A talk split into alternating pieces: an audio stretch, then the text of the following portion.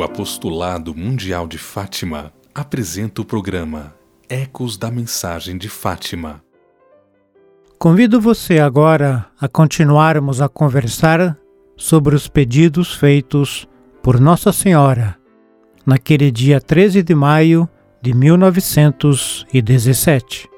Ao perguntar aos três pastorzinhos se queriam oferecer-se a Deus para reparar, Nossa Senhora indica que não só a reparação é necessária e urgente, mas que a grande maneira de realizarmos a reparação é a oferta de tudo, em amor e com amor. A nossa vida, a nossa oração, o nosso trabalho, as nossas penitências e os nossos sacrifícios.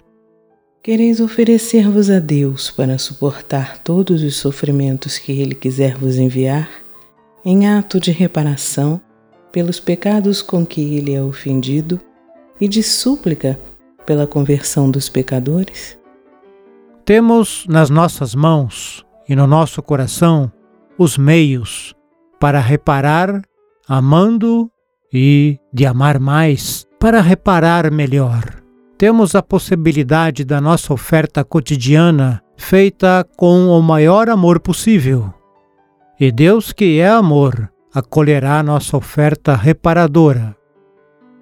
A intenção da oferta pedida por Nossa Senhora aos três pastorzinhos tem ainda a segunda dimensão apostólica, que se torna urgente e grandiosa a conversão dos pobres pecadores. Todos nós somos pecadores e todos precisamos de conversão.